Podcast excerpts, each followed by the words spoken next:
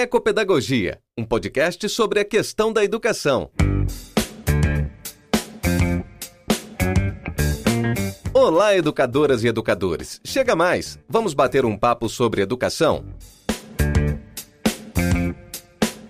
Esse é um lugar para práticas, pesquisas, experiências e vivências sobre educação crítica, libertadora e emancipatória, na escola, na universidade ou na educação popular.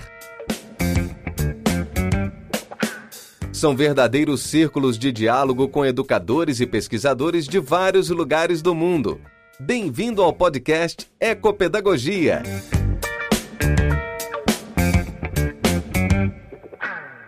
Nós vamos passar a palavra para o Dr. Ivo Dickman, que é doutor em educação e professor do programa de pós-graduação em educação. Ele falará sobre percepção ambiental e leitura do mundo, uma abordagem freiriana ou educação ambiental em defesa da vida. Professor Ivo, quando nós falávamos no começo, quando estávamos aqui nos bastidores, o nosso querido professor Roberto Mauro Gugel lembrava que ele é de Santa Catarina, mas que já é efetivamente um cidadão maranhense. Nós estamos devendo pedir ao presidente Otelino da Assembleia eh, Legislativa, ao presidente eh, Osmar, o título de cidadão do nosso querido professor Ivo. Professor, eu lhe passo a palavra, é um prazer muito grande tê-lo aqui nesse ano especial o centenário do nosso Paulo Freire. É, propagar Paulo Freire é um dos grandes atos em defesa deste nosso continente de um mundo melhor. Sou Ivo, a palavra é sua. Obrigado, Geraldo. Seria uma honra, sem dúvida nenhuma, né? E que acolhida, que acolhida especial que o Maranhão me faz. Eu me sinto lisonjeado, lisonjeado é, é, sem dúvida nenhuma.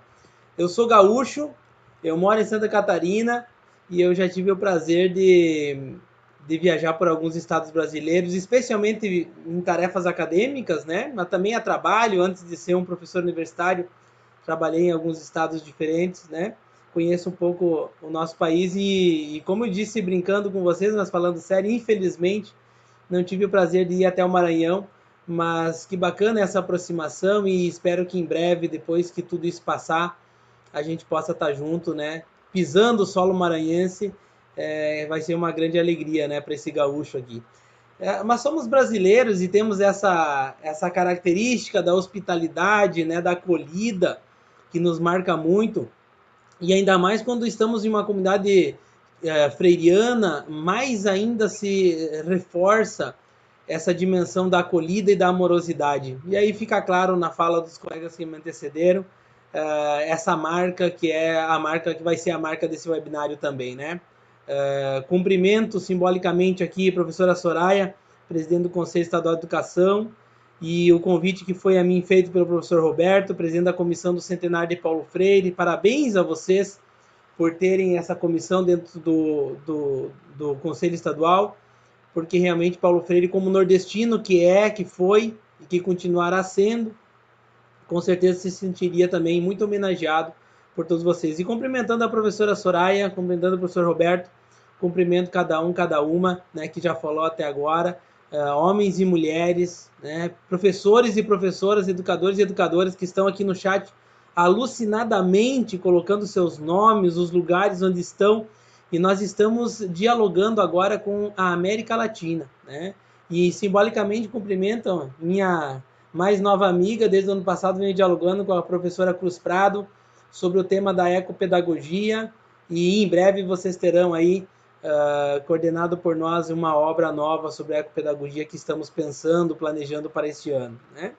O que, que eu vou falar aqui para vocês, meus amigos, minhas amigas, tendo em vista essa breve introdução e eu acho que a, os que me antecederam, as que me antecederam, já colocaram um pouco o, o panorama do que vai ser a nossa tarde, né? Então eu quero fazer uma fala no sentido de mostrar para vocês um pouco do que eu já venho pesquisando em Paulo Freire de modo muito específico.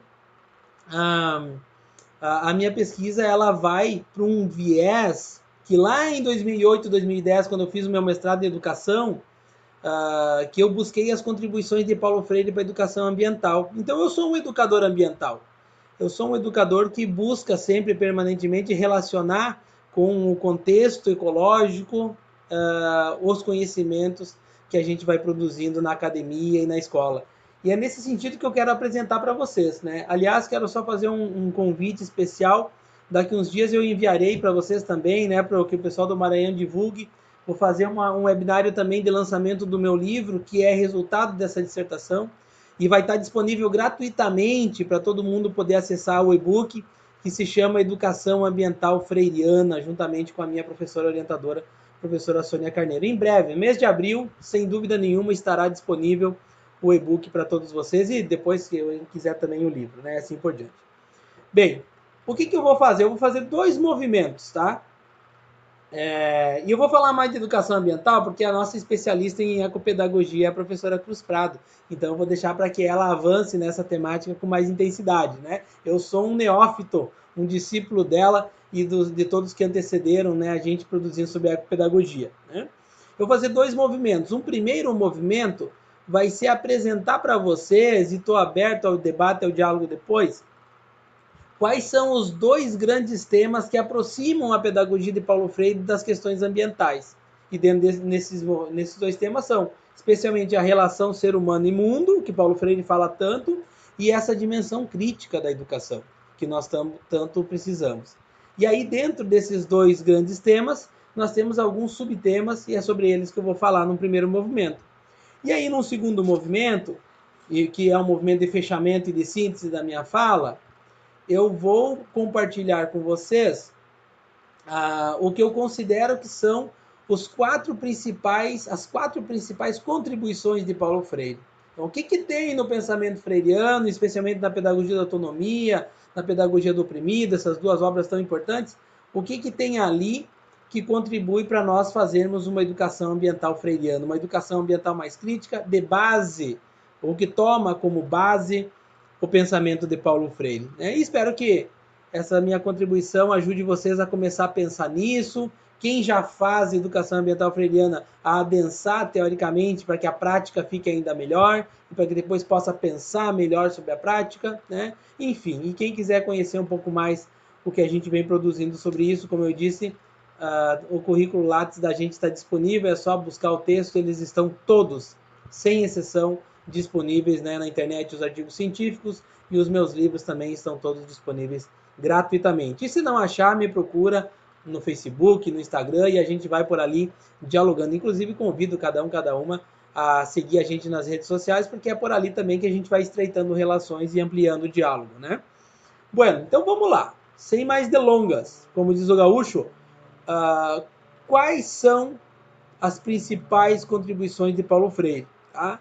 Num primeiro momento, vejam só, uh, é preciso entender o pensamento pedagógico de Paulo Freire de forma mais ampla para que a gente possa entender como que esses aspectos constitutivos da pedagogia freiriana vão se tornar contribuições para uma educação ambiental crítica, para uma educação ambiental freiriana. Tá? Como que nós, professores da escola, professores da universidade, fazemos educação ambiental uh, na perspectiva de Paulo Freire? Como que nós vamos produzir sobre educação ambiental na perspectiva de Paulo Freire? O primeiro aspecto que você tem que levar em consideração, no meu entendimento, é a concepção de ser humano. Você precisa entender qual é a concepção antropológica de Paulo Freire para que você possa uh, entender o que, que o Paulo Freire está falando sobre o ser humano. E existe um conceito central, né, em Paulo Freire, no que diz respeito à antropologia, que é o conceito de ser mais, ser mais humano. O, o, o ser humano está em busca permanente de ser mais. É essa expressão que ele usa. Portanto, esse ser humano que não, não está desconectado do mundo, ele é sempre contextualizado. Um primeiro aspecto que vem à nossa mente no que diz respeito à antropologia freiriana é que ele faz parte da natureza. Ele pertence à natureza. Ele não está fora da natureza. O ser humano é a natureza. E aí pensa comigo, meu colega, minha colega, se a gente pode, a gente, se você tem um animalzinho em casa, um cachorrinho, um gatinho, um passarinho, você não acha que ele é natureza? Claro que ele é a natureza. Por que, que nós, seres humanos, somos os únicos que conseguimos nos imaginar como não sendo natureza? Uma vez eu fiz uma pergunta, eu dou muita aula de educação ambiental na graduação, eu fiz uma pergunta para umas meninas, eu digo meninas porque era um curso de pedagogia e só tinha meninas. No nono período, no último período do curso de pedagogia, o que é meio ambiente? O que é natureza? A resposta mais que mais apareceu foi: é aquilo que me cerca. Olha só a expressão das, dessas meninas, saindo da graduação, indo trabalhar já. É aquilo que me cerca. Como que a natureza pode ser aquilo que me cerca se eu sou a natureza? A natureza é aquilo que está ao meu redor, eu não duvido disso, mas também eu sou natureza. Natureza é tudo aquilo que a gente consegue ver. Ou é natureza no, no âmbito natural, ou ele é natureza transformada, como a minha caneta, né? Isso aqui é plástico, isso estava na natureza. Ela foi transformada. Então, ou é natureza, meio ambiente em estado natural, ou é natureza transformada. O nosso livro, ele é papel, ele já foi uma árvore, é natureza. Então, a, a, primeira compreensão que a gente precisa aprimorar com os nossos estudantes, com os nossos colegas professores, é de que o ser humano faz parte da natureza. Tudo é natural. E aí depois, claro, o ser humano, quando intervém nessa natureza, ele faz história, faz política, faz cultura mas ele é natureza. Só que ele não é apenas natureza, ele também se dá conta de que ele está na natureza. E aí a gente cai nessa armadilha de achar que estamos fora do mundo natural. Porque a gente se dá conta, nós conseguimos, como o Freire diz, nos admirar, nos olhar de fora. Né? Mirar em espanhol é olhar, né? ver, admirar, olhar de fora. E nessa admiração eu me percebo como inacabado, como, como consciente.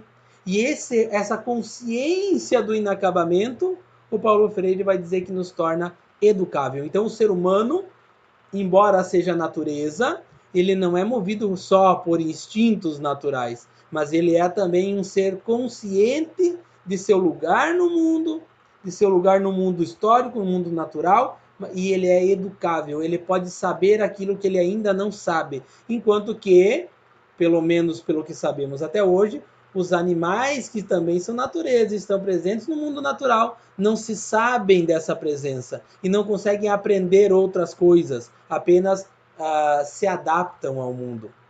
Tá? E aí surge um conceito bem importante na antropologia freiriana e numa, numa compreensão também de uma filosofia maior, que é o que o ser humano é um ser relacional. E se ele é relacional, ele é relacional como?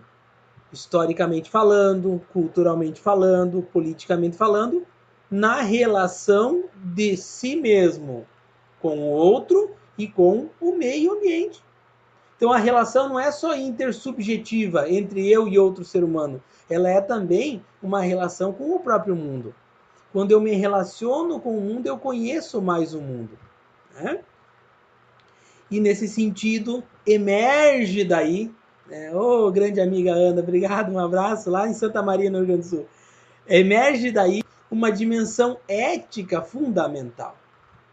Porque veja, na nossa liberdade que temos de agir, de fazer as coisas, está in, intrinsecamente viva também uma responsabilidade pelo que fazemos. Portanto, tem uma dimensão ética essa concepção antropológica de Paulo Freire. Por isso, somos responsáveis, sim, pela, pelo aquecimento global, pelo desmatamento da Amazônia, pela queimada do Pantanal, só para falar daquilo que a gente viu esse ano. Temos sim responsabilidade, porque aquele fogo não foi acidental. Aquele fogo não foi pelo aquecimento. Aquele fogo foi responsabilidade, né, criminoso de quem colocou fogo lá. O desmatamento da Amazônia não é culpa dos animais que destroem as árvores. Não é os pica-paus que ah, desmatam a Amazônia. São os seres humanos. Portanto, precisamos ser responsabilizados eticamente e, por que não judicialmente, por esses atos que acabam matando o planeta e matando a nós mesmos. Nós sabemos dos impactos nefastos que tem o desmatamento das florestas tropicais. Então nós precisamos cuidar disso. Há uma dimensão intrínseca de cuidado, e a professora Cruz Prado com certeza vai trazer isso, do cuidado da vida do planeta. E o cuidado da vida do planeta é o cuidado da nossa vida, porque nós também somos o planeta. Tem uma imagem muito simples que várias vezes você já deve ter ouvido: Os astronautas, quando vão né, viajar lá no espaço, fazer suas pesquisas, lá são pesquisadores, né? Eles olham para o planeta Terra e eles dizem: a gente não vê uma árvore, a gente não vê um ser humano, a gente não vê um animal, a gente vê só uma biosfera, uma esfera viva, pulsante. Então exige sim de nós, do ponto de vista antropológico, uma responsabilidade profunda pelos atos humanos no planeta. E, portanto, se temos capacidade racional, precisamos desenvolver essa capacidade para cuidar da vida no planeta, para cuidar do planeta, para cuidar dos outros, para gerar a vida dos outros. A educação precisa ser um ato gerador de vida, ser um ato transformador da sociedade, ser um ato transformador dos seres humanos que depois vão transformar a sociedade. Então tem aqui um profundo apelo ecológico na, na nossa, na nossa profissão de educador e educadora. Né? Bueno, mas como o ser humano não está desconectado do mundo, um segundo conceito fundamental que nós precisamos olhar com carinho é a concepção de mundo de Paulo Freire. O que, que o Paulo Freire dizia que era o mundo? Se nós pegarmos especialmente a pedagogia da autonomia, nós temos lá o mundo como lugar da presença humana. O mundo é o lugar onde nós estamos. Ele é uma realidade biofísica, cultural, interrelacional, sempre dinâmica, sempre se transformando, dialeticamente se transformando, dialeticamente mudando. Então o mundo não é algo estático, como queria o positivismo moderno, que está posto, pronto, acabado, basta a gente olhar e extrair as leis universais. O mundo é permanentemente dinâmico. E se o mundo muda e nós somos o mundo também, portanto, nós também mudamos permanentemente.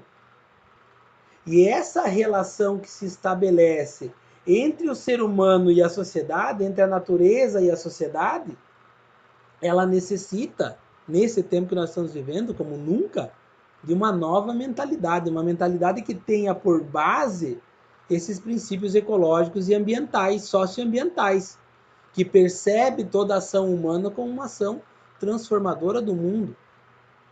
Por isso que a gente reclama tanto quando os nossos gestores públicos não dão um exemplo nesse tempo de pandemia. É uma reclamação justa, porque a pandemia é um movimento, é uma manifestação natural maléfica, sim, mas ela não surge assim como do nada. Logo, logo nós teremos uh, estudos que vão demonstrar que a, a falta de cuidado com o planeta que levou a essa pandemia. Tem inclusive um indicativo, não vou, não tenho a fonte aqui, mas eu já ouvi de vários colegas pesquisadores, um indicativo de que esse vírus que estava supostamente presente num morcego que mordeu um outro animalzinho, esse outro animalzinho que transmitiu para o humano é resultado de tráfico de animais. Então, o tráfico de animais provavelmente vai ser historicamente comprovado, essa eu tenho uma convicção, de que ele talvez seja uma das causas dessa pandemia. E depois é, vira uma epidemia, que depois vira uma pandemia pela nossa relação, pelo trânsito das pessoas ao longo do mundo. Então, olhar o mundo como algo complexo, em permanente interrelação, da sociedade com a natureza faz com que a gente tenha atitudes cada vez mais sustentáveis, atitudes cada vez mais preservadoras da vida e geradoras da vida. E a educação tem um papel fundamental nesse sentido, porque nenhuma outra instituição social pega a criança lá com seis meses, um ano de vida na educação infantil e segura ela obrigatoriamente até o ensino médio. Isso são 15 anos todos os dias. 15, 16 anos. Todos os dias, no mínimo 4 horas por dia. Não tem igreja, sindicato, associação de bairro, nem o pai e a mãe atuam sistematicamente na educação dos seus filhos, tal como a escola. E aí depois você vai para a universidade, mais quatro. Então, às vezes, o problema não é a educação, o problema é a escolarização. Nós precisamos pensar seriamente sobre isso. Isso é um problema socioambiental profundo e que a gente precisa pensar. A formação de professores na graduação é muito mais preocupante do que qualquer outro aspecto no que diz respeito à educação, no meu ponto de vista. porque são esses professores na formação inicial, na graduação, nas licenciaturas, que vão ser os professores na educação de base. Então, às vezes a gente quer mudar a base, tem que mudar quem está trabalhando na base, e a gente muda isso na graduação. Só para a gente pensar um pouco sobre isso, né?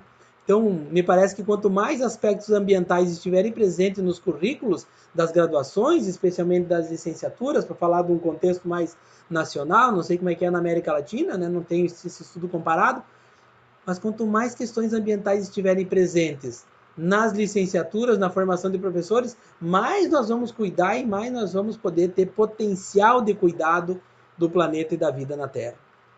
Tá?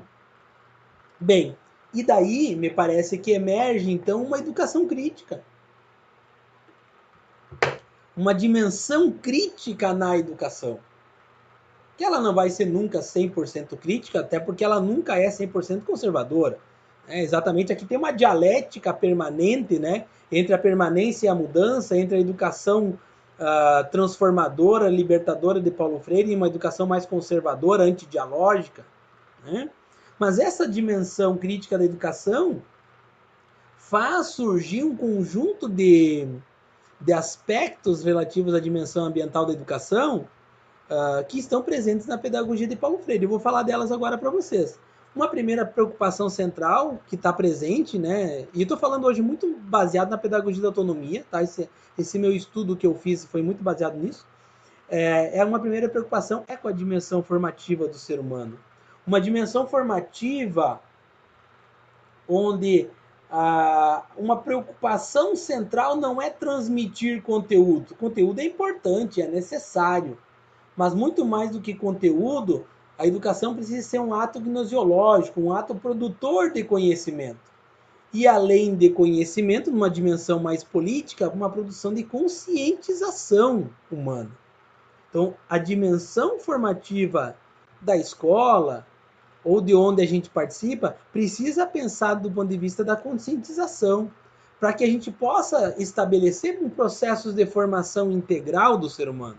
E não uma educação sectarizada, apartada do contexto, separada da vida real.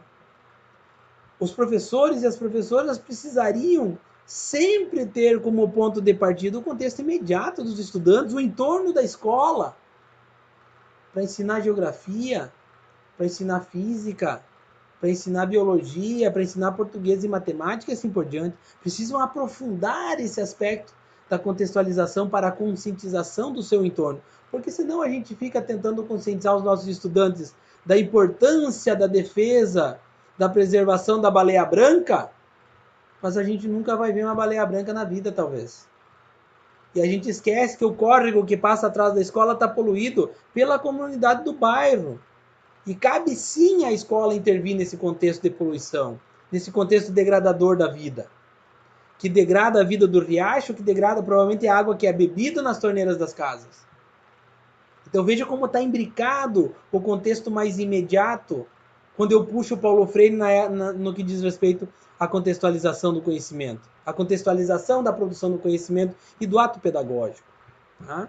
Para que a gente possa pensar, então, dentro dessa perspectiva, a formação integral. E essa formação integral, no que diz respeito ao conhecimento, leva em conta o que o Paulo Freire falou lá naquela frase célebre, né, que todo mundo conhece da pedagogia do oprimido. Os seres humanos, é, ele lá diz os homens, né? E ele alerta depois na pedagogia da esperança que as editoras mudassem que chamasse de seres humanos, né? As editoras não fizeram isso. Mas ele diz, é, são os homens e as mulheres, e já me, já me alertaram nesse sentido. Então a gente, quando fala, também pode falar diferente. Lá o Paulo Freire diz, os seres humanos, é, ninguém se educa sozinho. Os seres humanos se educam entre si, mediatizados pelo mundo. Isso é a contextualização. E essa mediatização tem o mundo como o meio entre eu o meu estudante e aqui eu tenho o conhecimento. E o conhecimento é mediatizado pelo mundo. A produção do conhecimento é mediatizada pelo mundo. Paulo Freire partia de um princípio pedagógico muito simples e muito profundo. Quanto mais perto de mim estiver, vamos dizer que eu queira conhecer o celular. Quanto mais perto o celular estiver do meu contexto, melhor eu aprendo. Essa é a lógica. Portanto, quanto mais eu contextualizo a produção do conhecimento, mais o meu estudante aprende. E isso vai gerando uma compreensão profunda da realidade e percebendo que esse, essa aproximação contextual vai gerando um conhecimento com sentido, com significado, e não algo que, poxa vida, mais isso para aprender, mais isso para decorar, e eu não enxergo o que, que eu vou fazer com isso. Ah, os alunos perguntam para nós daí o que, que eu faço com isso na minha vida. Ele não enxerga conexão.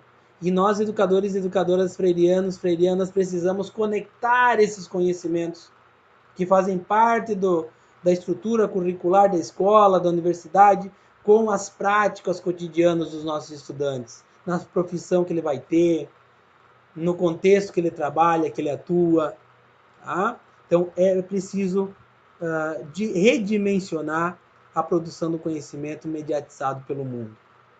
E aí emerge uma questão epistemológica fundamental, que não é só os letrados, só nós, os doutores, só nós da academia, que produzimos conhecimento. Todo mundo conhece alguma coisa. Não existe um ignorante absoluto. Só são saberes diferentes. E é no encontro dessas diferentes, desses diferentes saberes, o saber acadêmico com o saber popular, o saber jurídico com o saber da medicina, o saber da política com o saber da cultura, é que nós vamos entender melhor o mundo, compreender melhor o mundo, porque tem uma questão epistemológica fundamental, que é a deseletização do conhecimento. Todo mundo sabe. Veja, veja bem, tem uma, uma brincadeira, uma metáfora popular muito conhecida. Vocês que aí são do Maranhão, da região litorânea, eu estou 700 quilômetros do litoral aqui de Florianópolis, vocês vão entender melhor do que eu. Vocês vivem mais perto das águas. Tinha um, um barqueiro que estava atravessando uma pessoa no rio, um doutor, pode ser em qualquer área do conhecimento, né? Todo estudado. E o, o, o barco começou a entrar água e afundar. E ele disse: Doutor, nade, vamos se salvar, vamos para a beira do rio. E ele disse: Mas eu não sei nadar. Ele disse: Então lamento. O que, que isso quer dizer? Saber nadar é um saber, é um conhecimento prático, mas salvou a vida do barqueiro. E talvez o doutor, o doutor Ivo, lá no barco, doutor em educação, não sabia nadar, deu a Deus a vida naquele momento. Se percebe como um, um saber simples, como saber nadar, pode salvar a vida das pessoas. E às vezes a academia ignora o que o Freire chamou de saber de experiência feito, aquele saber mais imediato, o saber passado de geração para geração, muitas vezes os saberes indígenas, que são saberes medicinais, que salvaram a vida dos indígenas por milhares e milhares de anos. E às vezes a gente ignora esse tipo de conhecimento. O que a gente precisa é trazer esses conhecimentos para dentro da academia, para dentro dos espaços que se dialoga e se produz conhecimento, para que na, na união desses saberes, no diálogo desses saberes, a gente possa emergir, fazer emergir uma outra epistemologia, uma outra concepção né? de mundo, de vida, de conhecimento. E ainda um outro saber fundamental que é, eu acho que o Paulo Freire fez deu uma contribuição uh, que ficou marcado para sempre, né, como um, um saber fundamental freiriano, uma contribuição freiriana fundamental, que é a dimensão metodológica. Né? Paulo Freire é conhecido como o criador de um método de jovens, de educação de jovens e adultos, né? Uh, obviamente que esse é o Paulo Freire dos anos 50 e 60. Esse é o Paulo Freire do SESI, do início do seu trabalho na Universidade de Pernambuco. Nós não podemos ficar atrelados só a esse Freire. E depois tem o Freire do exílio e tem o Freire do retorno do exílio. Então, basicamente, são três dimensões freirianas aqui, né? Mas há uma contribuição, obviamente, profunda do Paulo Freire no que diz respeito a questões metodológicas para a educação. E qual que é a principal contribuição? Me parece, e essa é a minha compreensão, me parece que tem aqui a contribuição freiriana do diálogo como método, o diálogo como uma essência do método. O que, que eu estou uh, ah, traduzindo aqui como método? É o jeito que eu faço as coisas, o jeito que eu educo, o jeito que eu trabalho com educação. Esse jeito de fazer é método. Por que, que esse jeito é método? É um caminho. Método vem do grego, significa caminhar, né? Caminho. É, é por onde eu vou. Então eu posso ir dialogicamente ou eu posso ir autoritariamente. Isso faz toda a diferença. Uma coisa ou outra faz muita diferença. Então o Paulo Freire estabelece o diálogo como método porque o diálogo de educação de jovens, o, o método de educação de jovens adultos que ele produziu era um método dialógico. Começava com o diálogo na comunidade para levantar as palavras geradoras, depois o diálogo entre os educadores que iam ser os orientadores do processo de educação de jovens e adultos uh, para escolher as palavras mais importantes e depois o diálogo desses educadores com os educandos. É uma centralidade. Se você tira o diálogo da concepção pedagógica de Paulo Freire, você acaba com a pedagogia freiriana. Tá? Então, para mim, o diálogo é o método é o caminho pelo qual eu conduzo o processo de produção de conhecimento, é o caminho que eu conduzo meu educando, minha educanda, meu orientando de mestrado, de doutorado, não importa, é o caminho por onde eu conduzo ele para conhecer o que já foi produzido e produzir novos conhecimentos. Conhecimentos esses que, e processo esse, método esse, que não se esgota na produção do conhecimento, mas que avança na intervenção da realidade que avança, é um conhecimento para a praxis, para a ação transformadora. É um conhecimento que reflete sobre o que já tem para que possa transformar aquilo que precisa ser transformado. Porque se dá conta nesse diálogo entre educador e educando de que a realidade é injusta, é desigual e precisa ser transformada.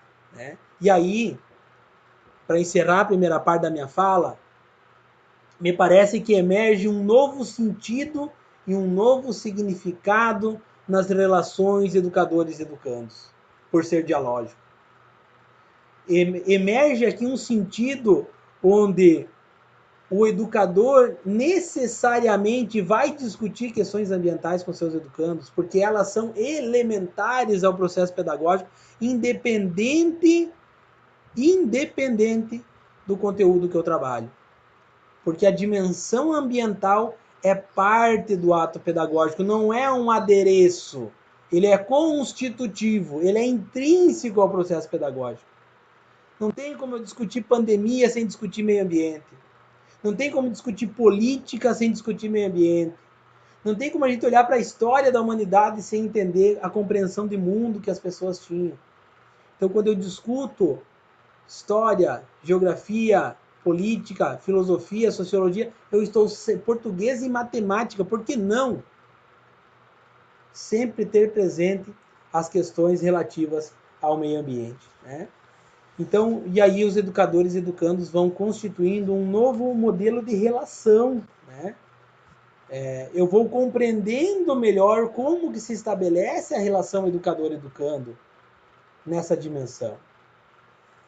É, e aliás, toda essa parte que eu falei até agora, como eu disse antes, vai estar presente no meu próximo livro, que logo eu compartilho com vocês, Educação Ambiental Freiriana. Eu vou sempre lendo Paulo Freire e tentando fazer esse movimento das contribuições dele para uma educação ambiental crítica. Né?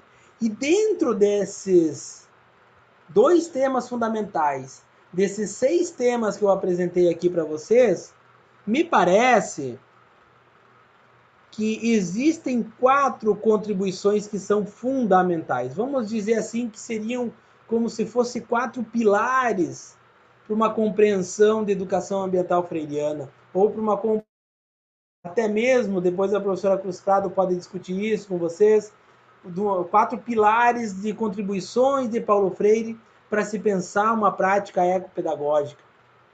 Tá? E aí, como eu disse antes, me parece que perpassam por quatro questões fundamentais. Qual que seria a primeira delas, para nós iniciar a segunda metade da minha fala?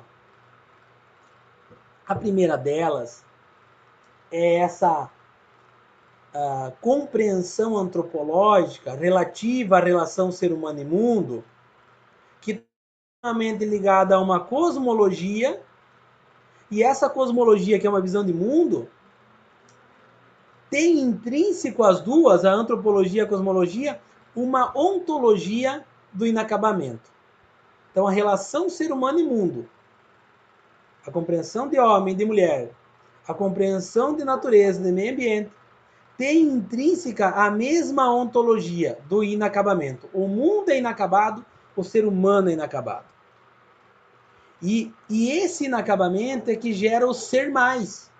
Aliás, vou mostrar para vocês aqui, já mandei para o pessoal aí, logo eles vão compartilhar, devem ter compartilhado talvez. Meu último livro é esse, Pedagogia do Ser Mais, que é sobre a concepção antropológica de Paulo Freire. Se você dá um Google aí, você acha, tá? Tanto para fazer download quanto para comprar. Você que escolhe, quer de graça ou quer pagar. A escolha é tua, tá? Sem problema. O ser mais é o que está sustentado no inacabamento. Porque o inacabamento não é algo negativo. Parece, poxa, eu não estou pronto. Que coisa ruim. Não. Não estar pronto, não estar completo, não estar em completude, gera a possibilidade de ser mais, de aprender mais, de conhecer mais. Tem uma, uma simbologia usada pelo professor Marcelo Gleiser, que é nosso físico, que mora nos Estados Unidos há anos já, né? Mas ele é brasileiro. No filme Eu Maior, ele diz: O conhecimento é uma ilha. Quanto mais eu conheço, maior é a minha ilha. Só que também maior é a minha fronteira com o desconhecido. Eu acho isso extraordinário. Conhecer é bom, mas só que quanto mais eu conheço, mais eu sei que tem muito mais por aprender. Olha que fantástico! Isso deve te motivar a querer ser um educador cada vez que estuda mais, que aprofunda mais os aspectos de Paulo Freire, das questões ambientais, da dimensão da ecopedagogia, que a professora Cruz Prado com certeza vai nos brindar depois. Então, o inacabamento permite o ser mais. E não é só o ser humano que é inacabado, o mundo também. Por isso, é possível intervir no mundo. Veja como Paulo Freire rompe com o positivismo aqui. É possível intervir no mundo para conhecer melhor o mundo e fazer o mundo que nós queremos. Fazer a sociedade que nós queremos. Então nós somos seres de intervenção, somos sujeitos da praxis. Porque nós dizemos que isso é o mundo, nós somos a consciência do mundo. Esse é o primeiro aspecto, é a relação ser humano e mundo, onde antropologia e cosmologia têm a mesma ontologia. É, aqui um pouquinho de filosofia para nos ajudar a compreender melhor esse aspecto. E aí as dimensões ambientais têm que estar presentes permanentemente discutindo essas questões do inacabamento na escola o inacabamento do contexto, do entorno da escola, do bairro onde eu moro. Isso é discutir educação ambiental na escola. Uma segunda questão que me parece fundamental e que mexe muito comigo isso, porque como a gente vem trabalhando na, eu trabalho em programa de pós-graduação em educação, a gente está permanentemente escrevendo dissertações e teses sobre isso, né? E então gera uma responsabilidade maior, que é a produção do conhecimento. Só que para mim produzir um conhecimento numa perspectiva de epistemologia crítica, como eu apresentava para vocês antes, da relação com os outros saberes, e não só do saber científico, não do endeusamento da ciência, e a ciência precisa ser respeitada.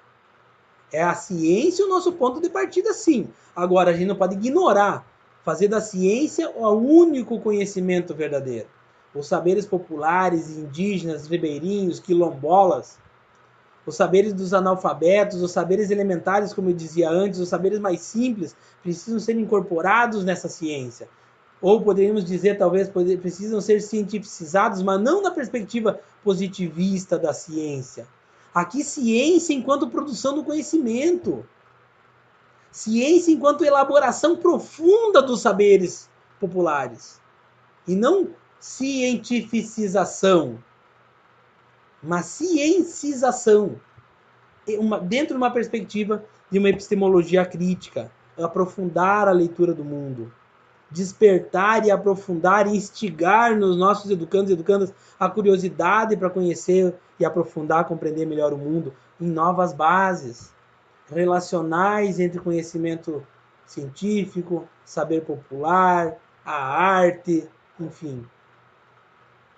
E aí, claro, um conhecimento que não se esgota na compreensão do mundo, como que é a dimensão fenomenológica, que não se esgota em encontrar regras universais desse mundo, como que é as concepções positivistas, mas um conhecimento que tem um compromisso político de transformação desse mundo conhecido. Porque conhecendo melhor o mundo, supostamente eu posso intervir melhor no mundo, transformar mais o mundo, porque eu conheço mais profundamente esse mundo. Essa é a segunda contribuição que me parece fundamental.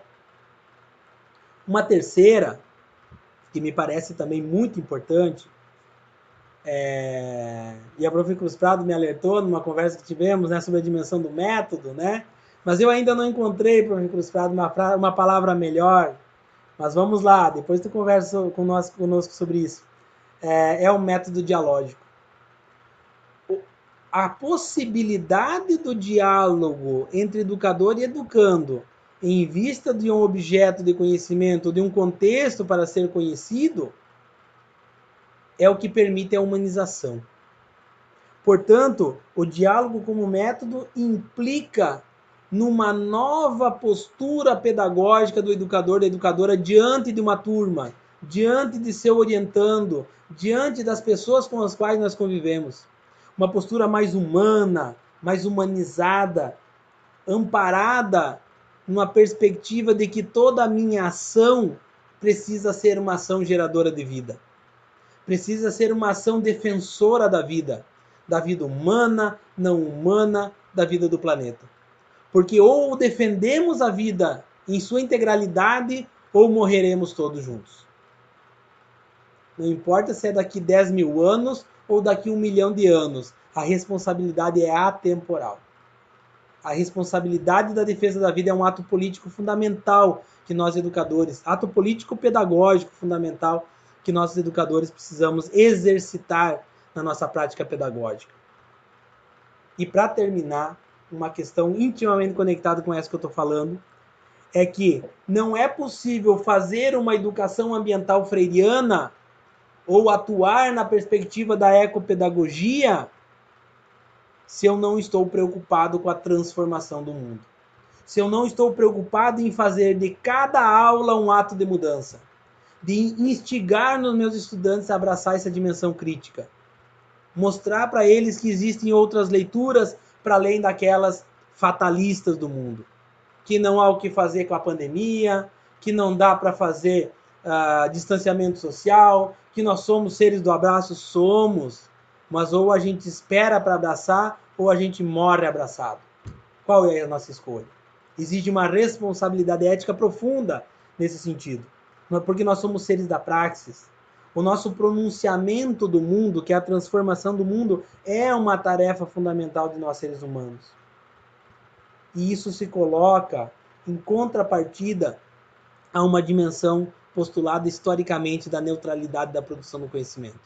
Não há neutralidade da produção do conhecimento. Paulo Freire, no livro Ação Cultural para a Liberdade, diz: toda neutralidade anunciada é uma posição escondida. Brilhante! É isso que é. E a gente, infelizmente, ainda hoje vê no universo da política, no universo das universidades, das escolas, educadores e gestores públicos uh, fazendo farra com a pandemia, não sendo sensível ao sofrimento das famílias, porque não é um número 3 mil mortos, 300 mil mortos, não é um número. Para aquele filho era o único pai, para aquela mãe era o único filho, para aquela avó era a única neta. Isso tem uma dimensão ambiental profunda da compreensão da, da leitura de mundo dessas pessoas.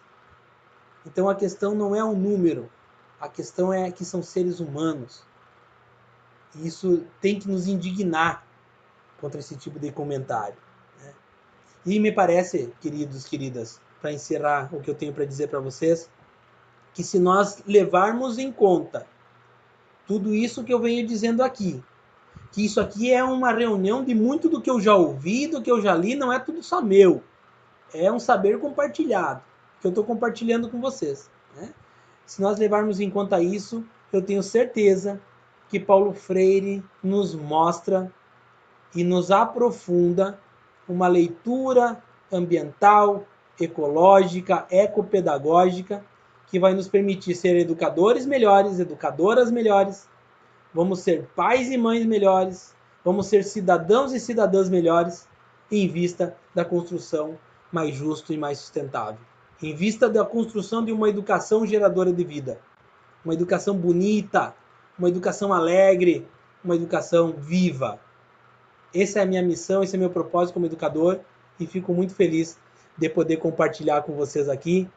E fico agora aberto para ouvir a nossa grande mestra Cruz Prado e fico depois também aberto se o pessoal quiser aí, Geraldo e colegas, uh, trazer alguma pergunta do chat também me coloco à disposição. E convido mais uma vez, se me permite a liberdade, de quem não me segue nas redes sociais, vai, daí a gente pode estreitar relações. Mas, professor, tu falou uma coisa que eu gostei ou que eu não gostei, me manda um direct no Instagram, me chama no Messenger que a gente tá lá e a gente vai então dialogando com vocês. Muito obrigado pela oportunidade de dialogar.